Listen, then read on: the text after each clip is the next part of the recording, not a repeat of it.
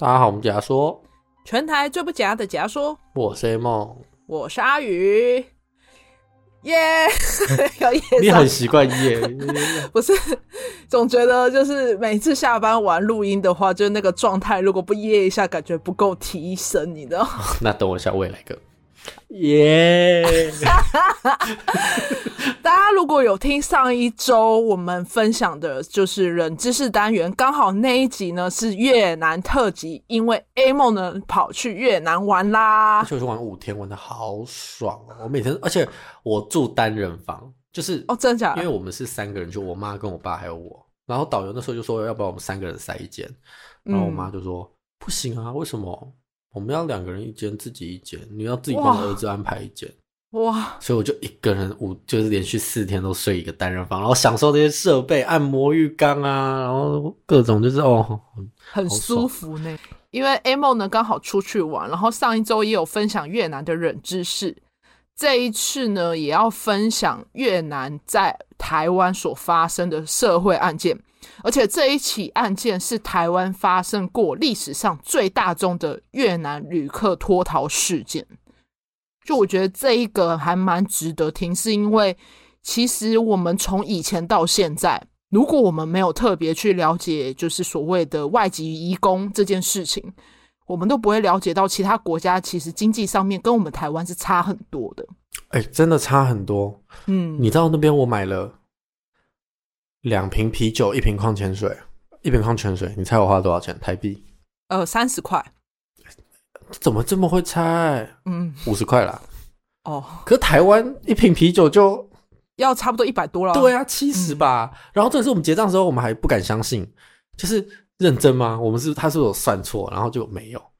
没错，我跟你讲，不仅他们那边就是就是像你讲的，就是消费水准比较可能比较就没有那么高。但他们那边的经济状况，在今天整个事件听完之后，你会更了解越南一点。好的，好，那我们今天就要来分享这一起案件，叫越南旅客脱逃事件。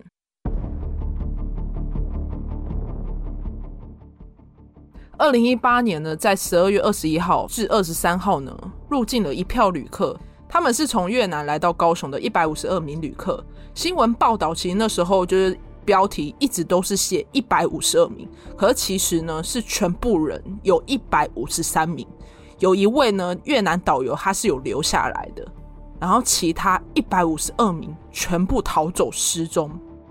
那他们这一票的越南旅客是透过所谓的一个专案，叫关红专案，又叫做东南亚优质团体旅客来台观光签证作业。在二零一八年的时候呢，观光局就表示，其实，在关红专案实施的前三年呢，只有一百五十个人违规脱逃。这一次，光一次就发生一百五十二个人脱逃，很多呢。是整个飞机上的人全部都跑掉了吧？呃，这整个旅行团自由行哎，这样可以吧？这不是真没有死人啊？啊，是是是，对。对，对，很自由嘞。可是再怎么自由，跟大家先解释一下，再怎么样自由的旅客呢，他们在台的签证也只有十四天，十四天他们如果超过时间的话，还是会被抓。光脱逃这件事就值得被抓了啦，就是去别国家拜托别不要这样乱脱离队伍，是违法的。对对对，所以就是这起事件就是发生最大规模的脱逃事件，就是有假观光真偷渡的一个大型事件。那其实不止台湾有被越南偷渡过，在二零一九年呢，也有发生过一个震惊全欧洲的悲剧。英国警方就在货柜车发现了三十九具尸体，结果一看哦，这尸体全部都是越南人。尸体？对。三十九具，因为这些越南人是为了想要来英国工作，所以他们付了高昂的中介费给人蛇集团。但是呢，不幸他们就是来到英国的途中窒息身亡。所以等人发现的时候呢，全部的人都已经死在那个货柜车里面了。哦，其实就有点像早期的人要在偷渡的时候，其实就是是生是死的，真的不一定。就如果你成功过去了，嗯、可能就有更好的生活；而失败就是走了。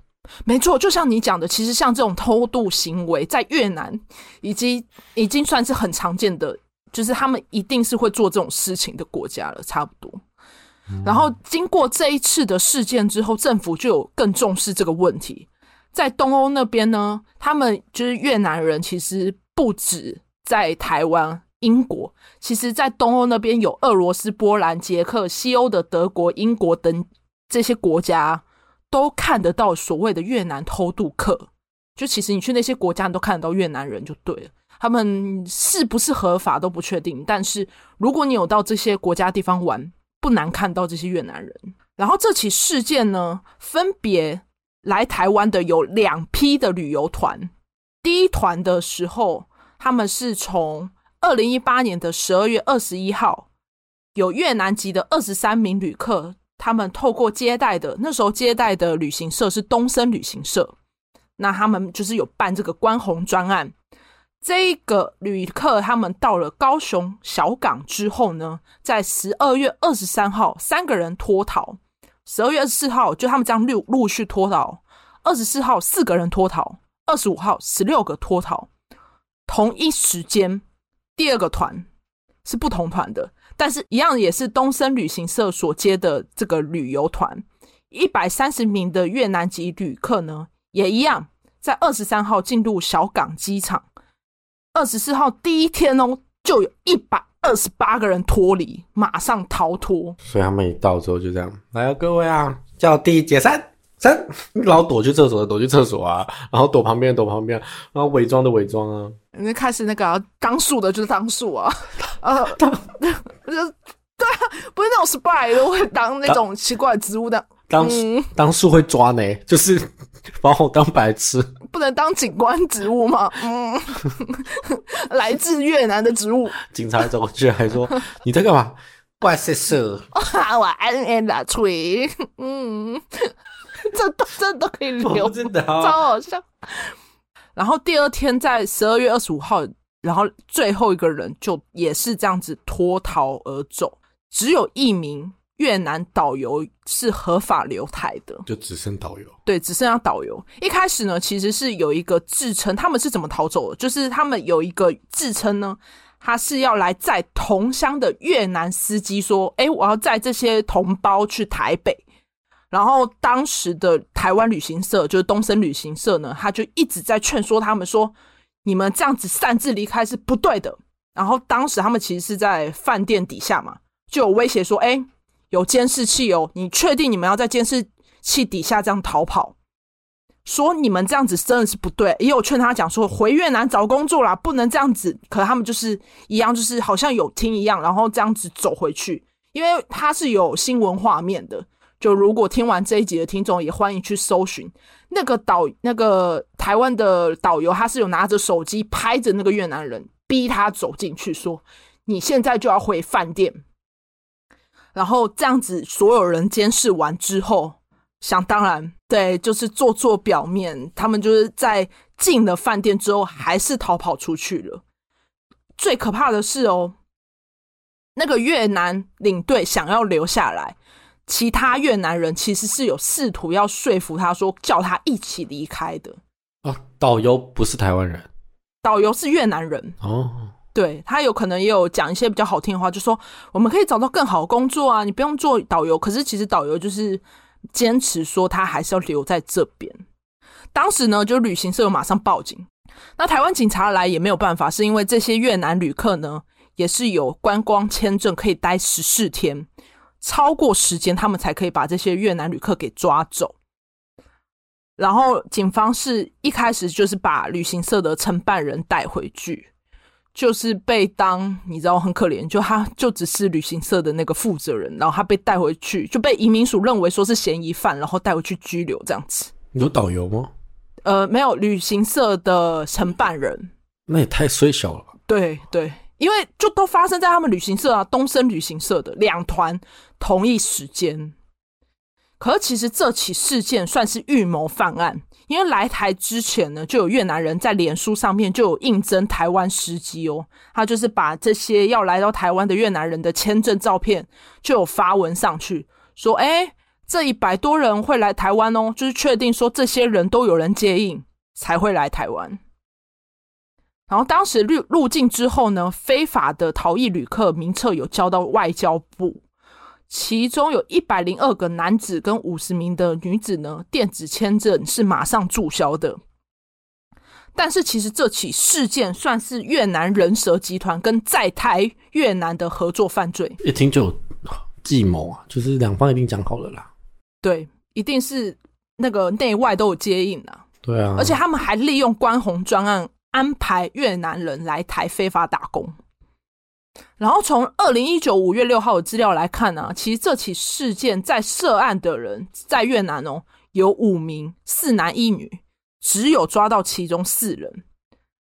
越南的犯人呢有，我们先讲在越南的犯人，犯人有三名呢是住在南部的胡志明市呢，另外有两个人呢是阮春雄跟武日俊。阮宁氏呢，他因为被禁止离开居住地，所以其他四个人被拘捕，只有他留在他原本的家乡。那这边就是越南的人蛇集团被抓的犯人，在台湾接应方的犯人有另外四个人，分别是越南籍的梅姓女子跟丈夫肖姓男子，以及越南籍阮姓旅行社业务跟越南华侨郑姓男子。这一些的人蛇集团呢，成员是用了在东南亚爆红的一个软体，叫它拼音是 L A L O。他们会利用这个软体呢，中介一些越南女性来台从事性交易，然后这些要服务的女性呢，就会被强迫要自拍露点照片，然后告知这些女性呢，哎，你来台湾就会马上开工哦。然后他就是有把这些露点照片做成广告，提供十五款月中双语的菜单给这些性服务的女子参考，就等于说他的每一项服务可能有做一些什么半套、全套，类似这种，就是给这些要来台服务的女子。最可恶的是哦，这一些这一些嫌犯，其中有个姓阮的男性呢，他就说他要试车，就给集团的成员。白上好多次，然后里面的人其实也有提供性服务七到八次，被查获之后是一毛钱，这些女生是一毛钱都拿不到，就等于说他们被白嫖试车，也太无良了吧？嗯，他应该就看准他们做这个是违法的。对，而且你知道他们每次被性，他们每次性服务完呢、啊，这些人蛇集团的人可以抽一千八到三千五百元不等。就等于说，强力剥削这些女生，一千八到三千五百，那就等于说他们的价码有很多个哦，就可能你一次，就等于说你今天一个人好了，A 梦你一个人可能服务了三个人，你这三个人里面我就可以抽一千一千八到三千五这个价码一个人哦，所以等于说这些女生，这些越南女性就非常难受啊，完全没赚到钱，还被强制遣返，还被白嫖。所以他们就非常难受，就还在那边哭哦，因为他们没有赚到钱，是完全没有办法回家过年的。然后当时就有透过内政部跟移民署的警方继续就是追查嘛，大多脱逃的旅客后面都有逮捕到案这样子。那你知道他们其实越南人是怎么招揽这些越南人来出国工作的？他们一开始，如果我今天是一个越南人，我要出国工作，我第一个会接触到的人。叫牛头，那这个牛头他会在网络上招募讯息，就像我们可能去一零四，可是不是这种不正当的，就是他们可能也是会发真人资讯，可能可能像一些脸书啊，或者是一些比较多像赖上面有很多那种需要工读生的群组之类的，那他们就可以从这边透过牛头找工作。那一开始呢，他们在应征这些越南人的时候呢，会说：“哎，我可以帮你用很便宜的价格，但。”代办你的观光签证啊，薪资是一个人哦，一个人他就讲一个人一千元到三千美元哦，那大概换算台币是三万多到九万呢。嗯，嗯、真的很多哎、欸，很多哎、欸。嗯，而且他们其实都是利用就是穷人想要翻身的这种弱点，就是很迫切的这种想法，所以把这些人应征到手。最惨的是，假如说像刚刚我不是有讲到前面说的这些人，就是不幸沦为性剥削的人口，就被客人抓来，就是应该说被抓来之后当打黑工，还没办法就是去申诉。但是其实大多会来的越南人都是知法犯法。因为他们就是想说用到比较便宜的这种所谓的中介费啊，或者是高薪，用便宜的钱就可以拿到签证，所以就愿意来冒险。对，那他们来台湾一个月可以赚台币两万块，其实这是比在越南的收入还高哦。因为你知道他们在越南平均一个月的收入是台币一万二。差差不多，因为那物价也真的是很便宜。对，可是对他们来讲，如果他们有家庭，一万二其实也不够啊。对，不够。嗯，所以对他们来讲，为了赚钱，他们想要抓住翻身的机会，就愿意就是试着这些所谓的人蛇集团丢出来的机会，就会选择知法犯法这样。那关红专案怎么会造成这一次的问题？他们就是有一些漏洞，因为这个专案是给指定的旅行社。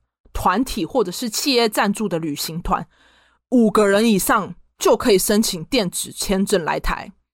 那他们就等于说团进团出是完全不需要财力证明。假如说我今天你 A 梦我，我们再加三个人，我今天去申请，我们就可以去了，什么都不用，就这样，不用不用不用不用了。嗯嗯嗯嗯，根本就是很简单的，根本大漏洞啊。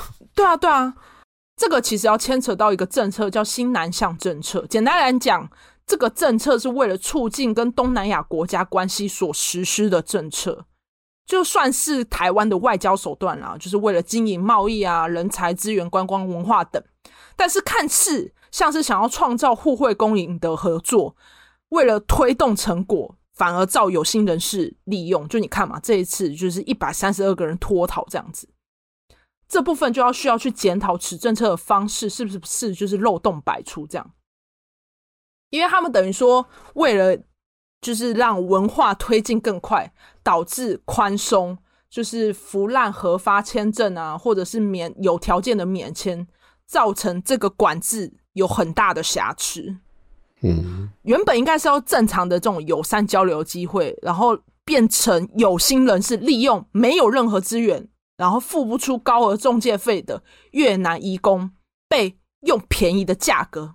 就送来台湾工作，这样。难怪哦，那么多。嗯，对，超多。那其实正常，如果你今天是一个越南人，你要来台湾怎么工作呢？从台湾的一九九二年的政府就有制定就业服务法之前，在二零零年的前后呢，许多东南亚移工都会来台湾打工。东南亚人来透过观光签证来台打工，但是在移工政策。以及私人中介的这个制度确立之前呢，其实他们来台湾的门槛蛮高的。你知道他们其实，我今天是一个越南人，我要来台湾哦，我想要工作，你知道他们中介费要多少钱吗？要将近六千元美元呢，大约要台币二十万。你今天要来工作，你就要先付二十万，你等于说你要先背债，你才能来台湾工作。太多了吧？没错，就是这么高额。对他们来说，哇，对我们来说，二十万已经是我操。对，所以对他们来讲，我今天就已经想赚钱了，我已经是穷人了，我还没有先工作之前，我就要先背债，根本不可能会先去选择正常合法的工作啊。所以等于说，他们就会选择就是这种像人家丢出来就啊，我免费帮你办签证啊。就是有什么样的工作，就很容易被这种诈骗的手段给上当。而且你知道，他们其实来台，如果真的我今天就选择啊，好，我走合法的，我今天就来。等于说前两年我是一个来这里台湾工作人，我要先加班，先还还债。可是其实依照旧服法规定呢，台湾的这些公司只能向外籍义工收取一千五到一千八的服务费一个月，多收就违法。然后日本的话，他们的中介费大约落在三千六百美元，然后加上日本的打工薪资高，等于说其实台湾也不再是越南移工的唯一选择了。哦，对，对，大部分的移工是透过中介来台合法工作嘛，但是又会因为一些不同的理由离开雇主，就是也是逃跑，有可能也有什么劳资纠纷啊，或者是工作不平等啊之类的。讲到这一点，其实我就想到，其实你知道，我们台湾人就是在台湾公司工作。今天在台湾工作，如果我们在假日有加班的话，是不是正常来讲，依照劳基法，我们会有 double 的薪水，或是 double 的时薪？嗯、我跟你讲，我们公司就是雇佣，因为我们有很多的所谓的劳动力需要这些外籍义工，他们其实都会在假日加班。但是我们老板不会给他们双薪的价格，就是用最便宜、最便宜压低一小时，就是最低的薪资给他们。可能甚至我都不知道，因为我不是人事。但是据我所知，老板只愿意用外籍移工来加班、来假日加班的，因为最便宜啊。对，而且也不会被抓。加上他们没有像我们一样是有被保障的。那请问阿宇你在哪里任教呢？呃，准备把我逼掉。反正你也会逼他。好好，那我先打个电话哈。哎，好，来喂，好，我跟他投诉一下哈。哎哎。然后在二零一九年的资料呢，台湾其实有大约五万名哦，就是逾期居留或者是失踪不明的移工，所以我们有时候在路上看到的越南人都有可能是不合法的，这不用意外，真的是好几年他们就是一直待在台湾这样子工作。但是其实像这样子的劳工，他们大多可能都是在艰难或是被强迫劳动的处境中，因为他们也没有合法，所以他们没有权益可言。嗯、对对对对对，就像你讲，今天如果我今天被遇到，应该说我今天遇到劳工剥削或者是不平等待遇，我没办法申诉啊，因为你你没有身份啊。对啊，所以等于说，如果雇主欠薪，他们也没办法申诉，生病也不能看医生，他们等于说吃亏就要自己吞下。有少数的移工会逃走，可是你知道他们连逃走都是要规避的，只能透过就是信任的人帮他们安排逃跑计划。对对，非常辛苦。可是你知道，就像我刚刚不是有讲，他们这个中介费非常高额嘛？台湾跟越南政府都是有规范的，但是如果中介就是在中有操作资讯呢，其实这种。算是一个灰色收入的空间呐，就完全不知道他是怎么操作，因为毕竟两个国家之间都有规定你啊，可是你是中间的那个人，你跟他说收收多少，你数字写下来会不一样怎么办？然后人权团体其实也有向劳动部质疑这一点，劳动部就说我是有我们是有建议说来源国收一个月的薪资啦，但是因为中介费是在越南收的是。没办法介入的，几乎很困难了。Oh. 就不是那个国家，你怎么管？你在台湾管台湾的事情，你要管到越南，怎么可能？然后刚刚的事件呢，就是越南这边的人蛇集团就是被判刑，就是公安部调查机构呢就侦破这个非法安排民众逃亡集团，有五个人嘛，就四男一女涉案，组织他人逃往国外罪。然后这个罪犯其实他们有可能会被判处一年有期徒刑至无期徒刑，就如果他们有犯这个罪的话，在台湾这边的越南人呢，高雄地方法院检署三月五号就有宣布侦结，全案依照反违反出入国移民法、人口贩卖防治法、刑法、藏匿人犯以及就业服务法等罪嫌，就移送高雄地检署侦办。然后他们其实也有涉嫌藏匿犯人违法服务嘛，就是有用这种意图灵异媒介外国非法为他人工作，加上他们还伪造文书、人口贩运、意图盈利、性交易等罪起诉。反正就是有很多个罪嫌，就是有将这些在台的越南人以及在台的台湾人给上诉。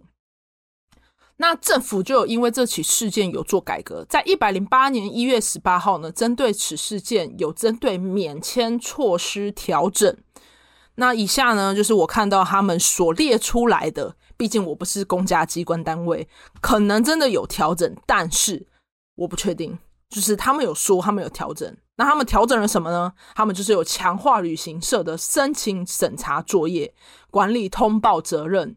有所谓的违规处理机制，以及外交部洽越南的观加强要观光的合作，共同打击犯罪。你知道，其实这些文字我听下来啊，看似好像有那么要做事，但我就觉得你实际上在执行面我不确定啊。可是就觉得哦，好像有那么一点努力了，但你也不能这样讲，因为其实越南应该说他们偷渡也对他们国家来讲也是好几年的事情了。就我们只是提供了一个专案，让他们更方便来台。只是这一次是算是大型逃脱事件，然后这起事件就发生在二零一八年到二零一九年嘛。然后因为疫情关系，这个专案有停止一下。近期因为疫情缓和之后呢，我看去年十一月十一号的文章，就二零零二年十一月十一号的文章呢，有重新开启这个观红专案，就是有接受东南亚国家的观光团一样可以来申请。就也是希望可以达到所谓的观光有序目标啦，恢复疫情前的那个观光人数。毕竟你看哦，以前很多人都会来台湾嘛，可是因为疫情之后，就是人数都有下降。对，来喽，今天的一个我觉得可以探讨的一个问题，应该说我们可以更了解，就是因为我也有越南的同事，你也可以更了解，就是你今天在路上看到越南人。为什么他们这么需要来其他国家工作？因为他们国家的工作大多是在非典型行业，就是像我们一般看到制造业、营造业、零售业等。他们的农林渔业比较多。再来，你知道其实他们受教育的人数不高，平均不高。他们有一个所谓的教育的缺陷。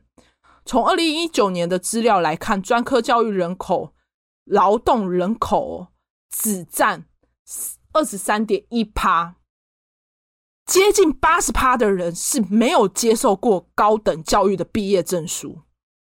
有这么高的人数，完全是没有受过教育，然后就是在社会上面直接去工作。就是这些人可能就到工厂当就业员这样子。就业员，作业员，作业员，等于说他们就是领着基本工资，然后或者是这种比。基本工资还低的薪水，我听到这边我真的觉得很难受诶，就是他们就是教育又低，然后领的薪水又低，那他们到底什么是高的？哦，有，你知道他们什么是高？他们就是人口高但低收入这样子。就二零二零年的越南的贫穷率是二点七五趴，但你知道在二十年前，二零零二年的越南贫穷率高达二十九趴哦。超高的，你就想象你可能随便看一个人都是，就是可能生活收入不如我们，像我们在台湾这样。我我去去就感受很深啊，真的假的？所以路边的那个游民很多吗？不会不会多，他们收入不高，但他们就是走那个啊，耕作农夫农夫。哦，对对对对对，对啊，所以不不会有游民呐，就是他们会虽然收入不高，可他们自给自足，就这样子很多，所以就去有点。按照我我我，其实我妈去，她非常感动。嗯，她说，因为有一点回到了当时台湾在开发的那段时期。哦，就是很多东西，因为他们现在在发展观光，所以他们很多东西现在在建设，嗯，所以就有点回到那时期，就是到处都在建设，然后都是农田啊，大家就是在没有多余的娱乐，你知道吗？就是真的是像我那时候有去他们的那个酒，他们的酒吧，应该说他们年轻人休闲的地方，你知道是什么吗？是咖啡厅。但他们咖啡厅是在路边的咖啡厅，哦，你想想看，传统杂货店好了，在一楼那种传统杂货店，就有点像那样。然后人行道摆了一堆椅子跟桌子，然后很特别的是哦，我们通常聊天在咖啡，我们不是会椅子面对面吗？嗯，所以我一去我就是桥面对面，然后当我们要带入座的时候，他又把我桥面向马路，就是人要看马路，椅背在后面就对了。我想说干嘛？然后。重点是我在桥下去之后才发现，全部人都是这样。他们聊天是平行在聊天，看着马路，嗑着回瓜子。哦，所以他们就喝酒配葵瓜子，然后是年轻人哦，就那种染头发染得很金啊，染得很粉啊这样。然后大家在喝酒，然后看马路上的东西，然后在聊天。我觉得太酷了。就台湾如果这地方，就你好像想看你粉红色的头发，然后那边抽电子烟。通常我们在夜店外面，他们是在咖啡厅，也不能讲咖啡厅，喝咖啡的地方。嗯，就是。很淳朴啦，就对他们来讲比较稀，就是稀松平常的事情啊。可是像你看你讲的，就是他们社会发展来讲，就是贫富差距就一定一定会发生嘛。但在机会不平等的社会下生活，如果你就是穷人，几乎要翻身是不太可能的。近年来，其实越南政府是一直有在打击贪腐，然后许多高官有被送去坐牢。他们有讲一个新的领导，因为疫情的时候，他买好像快筛吧，买了两块美金还三块美金，然后好像卖一个两百美金，所以被下台了。对对对，就像你讲的，你知道他们就是贪腐指数有多高？有一个叫国际透明组织，就有在二零一九年的报告指出，你知道越南的贪腐指数哦，在全球排名第九十六名，台湾才占第二十八名，中国排名是第八十名。如果你今天就如果你在越南生活是有钱人，对你来讲，就是你要做什么都可以嘛。可对一般民众来讲，就像你刚刚讲的，我今天可能买一个那叫什么快筛。我都要被剥削了，嗯、对啊，就我们这种越南非典型的劳动者，就是落在中低收入边缘这种家庭啊，对他们来讲就是很痛苦啊，就连生活啊起居都会被剥削，而且重点是他们家人跟下一代机会都被买走了，你知道？就等于说我今天生了小孩，我还不一定，我可能下一代我小孩一样像我这么穷。所以他们在自己的国家没办法找到机会的时候，为了生存或者是向往更好的生活，就会离开越南，就离开自己的国家。你不知道这样听起来其实蛮难受的吗？今天如果在台湾，如果我过得很辛苦，我也觉得我一定会离开台湾。可是就是要用这种方式，你知道吗？没办法，就是挑要他们只能这样铤而走险啊。对，所以整个听下来，你有没有觉得你更了解越南这个国家？还是你今应该说你这一次去越南，就有一点说对越南就有不同的认知跟想法。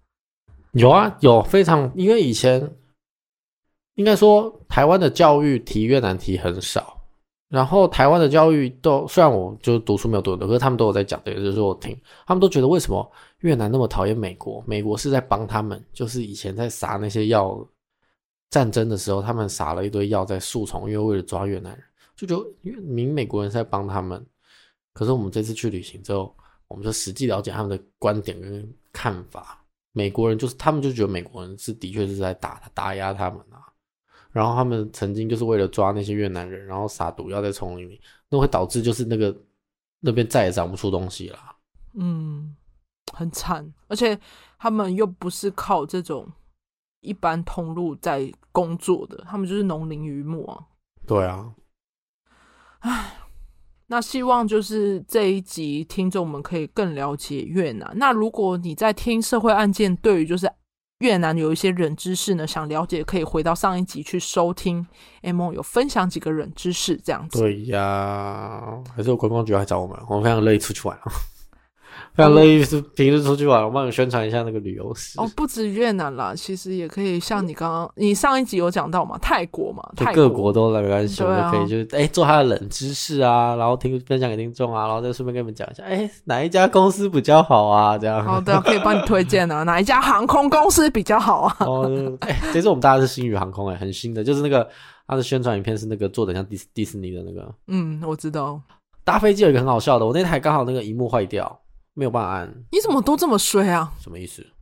这是幸运，我觉得很幸运。哦，哦，好。然后就他就说，我就我本来想说，像也不要讲，可是我觉得哦，搞不好有特别的福利这样，然后我就跟他讲，屏幕坏掉。然后空姐就走过来说，哦，我们刚才其实在测试的时候就有发现，然后他就把我安排到最后一个飞机最后一个跟空姐坐。哦，真的假的？就是我的左边两个工作位置是空姐，他们在那个，就是大家在休，就是他有一段时间他们不知道做的，他们会坐在那边，嗯、然后我就在听他们聊他们工作的八卦。他们就说：“哦，你有跟那个主管讲那个哦，那那你这部分的评分的话，你们就是要好好表现，那这样可以升到一个主管的位置。”感觉他们讲话都很好听，对不对？对，他们讲话连平常聊天都很标准呢，就是他讲话就是哦，是的啊，就对你就是可以升一个主管的位置啊，那我们就可以这样聊。我说：“我操！”哦。难怪就是做，你知道很多做航空业的，他们到后面可能到了一段时间，他们到后面都会做 podcast，欸。我就有在听几个，对，像那个穿后排队，我就有在听。而且他们，我有坐最后一排嘛，都敢上厕所的人多到一个哦，你很常被吵起来是不是？不是不是，你就看阿公阿妈排多到一个不行，然后想说什么意思？然后飞机在震动咯，还在要上厕所哟。然后就他们都会挡到空姐要送餐啊。我想说，好好，空姐真是辛苦了。所以大家要多多体谅，就是任何服务业啦，不仅是在天空上，地上的也要就是尊重一下这样。嗯，好，那今天的案件就分享到这边。我是阿宇，我是 A 梦，记得要我们的 Apple Podcast 评分、留言、分享。对，最重要就是要你们评分的跟那个留言。就是好，如果你真的很懒得打字，也想不到跟我们讲什么，没关系，那就是分数给按下去就好。